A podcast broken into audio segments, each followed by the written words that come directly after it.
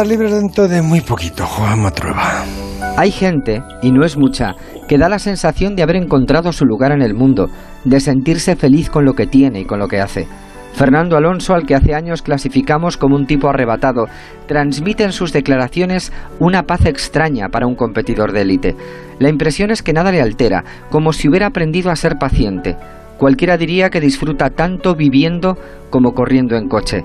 Habla con el mismo entusiasmo de lo cotidiano y lo deportivo, paladeando las palabras como si en cada caso quisiera revivir las experiencias que cuenta. No deja de ser curioso que alguien que corre tanto haya decidido no vivir deprisa. Supongo que eso es la madurez, asumir que la fama te atropella y entender que al final de todo estás desnudo, sin más ropa que la familia y los amigos. Los que tuvimos la oportunidad de acompañar a Alonso en aquella mina o en el Líbano, no olvidaremos jamás ni la aventura ni la actitud de Fernando, tímido y sonriente, incapaz de negar un saludo o un autógrafo, algo abrumado, como si le costara aceptar que era protagonista y no espectador. Aquel chaval no era logro que pintaban y todavía pintan.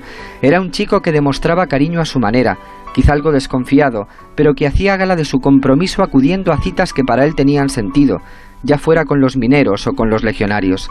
Es curioso, pero se comprende mejor Alonso, escuchando a Víctor Manuel. En ellos hay mucho de la tierra que les vio nacer y que en el fondo es la tierra de todos.